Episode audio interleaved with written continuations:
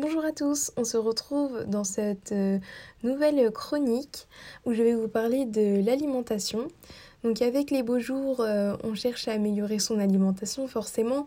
Il y en a qui vont être plus sur le côté physique alors qu'il y en a qui vont juste vouloir être en forme et avoir la pêche pour pouvoir euh, se sentir bien pendant cet été. Alors ne vous inquiétez pas, je ne suis ni nutritionniste ni diététicienne. D'ailleurs, nous allons distinguer les deux par la suite. Donc moi je suis là juste pour vous informer euh, de l'alimentation de manière générale. Bien entendu cela est adaptable à chacun de nous puisque l'alimentation et il y a plusieurs facteurs qui rentrent dedans. Donc euh, nous n'avons pas tous les mêmes besoins nutritionnels, nous n'avons pas tous le même corps.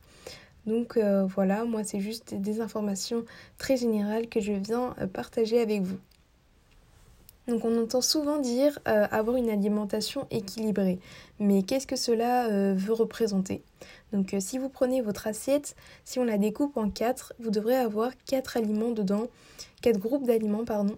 Donc d'un côté les légumes et les fruits qui devraient représenter la moitié de l'assiette et un quart qui devrait représenter la viande, les poissons les produits laitiers.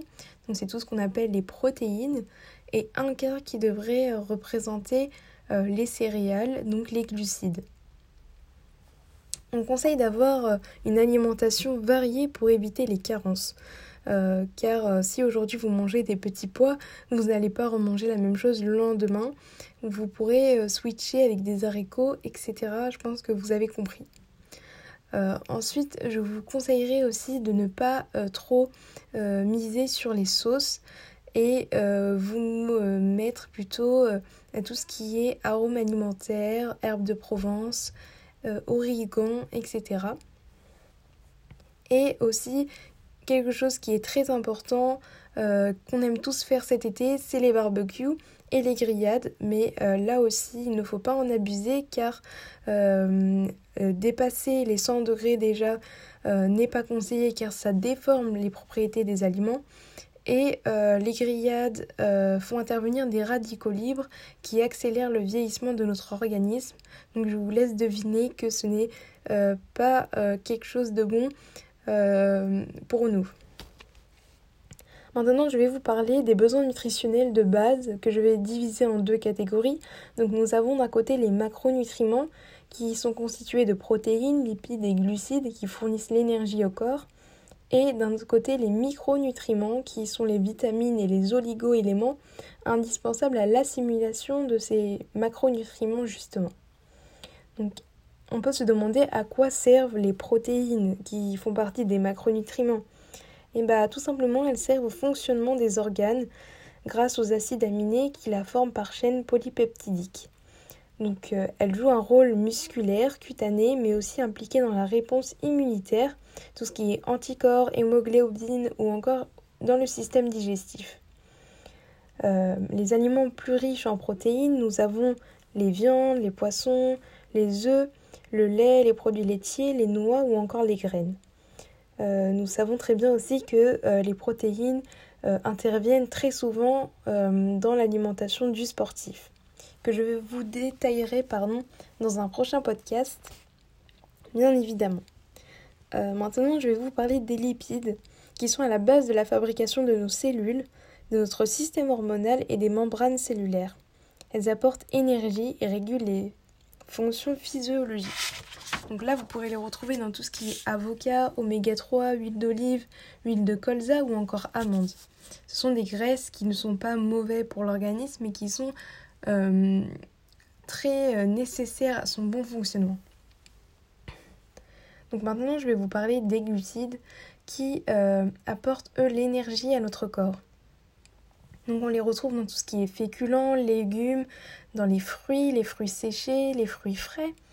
Et on peut aussi les distinguer en trois groupes. nous avons les sucres simples, les sucres complexes, les fibres. Euh, les sucres simples, eux, sont tout ce qui est lactose, glucose, fructose. Les sucres complexes sont tout ce qui est riz, seigle, avoine, maïs. Et euh, les fibres, vous pouvez les retrouver dans tout ce qui est pruneaux, abricots, etc.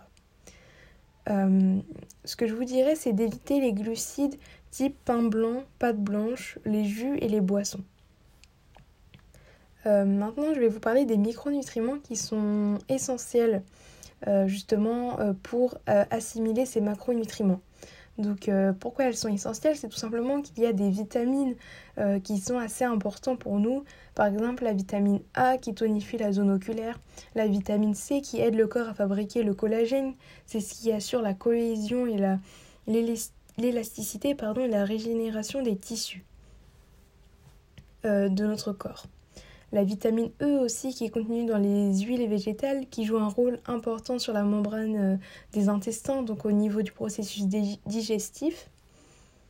Et euh, je vous dirais euh, tout simplement vers cette fin de podcast que c'est toujours l'eau qui reste la plus importante puisqu'elle représente 60% de notre corps. Il faut boire donc entre 1,5 et 2 litres par jour, soit 4 à 6 verres d'eau et vous pouvez aussi rajouter tout ce qui était léger, etc. Euh, d'autre part, je vous dirais une petite chose que je, que je viens de découvrir, c'est qu'il euh, il est conseillé de manger les fruits en dehors des repas. Et euh, surtout, l'idéal serait de les manger entre 17h et 18h, car ça éviterait tout ce qui est fermentation intestinale. Et comme je vous l'ai dit au début de ce podcast, la la constitution d'un régime spécifique alimentaire adapté nécessite l'avis et un conseil des personnes qualifiées. Donc euh, ne vous amusez pas à créer votre, euh, propre régime restrictif, euh, surtout si vous n'avez pas assez d'expérience dans ce domaine. Il est conseillé de voir ça avec des personnes qualifiées puisque vous pourrez vous mettre en danger avec des carences et euh, ce sera plus compliqué euh, euh, par la suite. Et maintenant, je vais vous expliquer la différence entre un nutritionniste et, un diététicien. Donc, le médecin nutritionniste, lui, anticipe, diagnostique et prend en charge les troubles alimentaires. Donc, tout ce qui est diabète, cholestérol, allergie, intolérance et obésité, anorexie, c'est le médecin nutritionniste qui va s'occuper de cela. Donc, il a minimum un bac plus 6 on le consulte en général lorsqu'on est atteint de pathologies cardiovasculaires ou lorsqu'on a les pathologies que je vous ai citées précédemment. Euh, voilà. Alors qu'un diététicien, lui, c'est un formateur, c'est un éducateur en matière de nutrition. Donc, il élabore les programmes alimentaires personnalisés, veille à l'équilibre nutritionnel des patients et on n'est pas obligé d'avoir des troubles alimentaires euh, euh, pour aller le voir puisque euh, il est là justement pour, euh, pour nous conseiller afin d'éviter cela. Donc euh, c'est pour un régime particulier avec un suivi personnalisé. Et voilà, donc je vous ai parlé un peu de tout ce qui est alimentation. J'espère que ce podcast vous aura plu. En tout cas, je vous dis à très vite dans un nouveau podcast.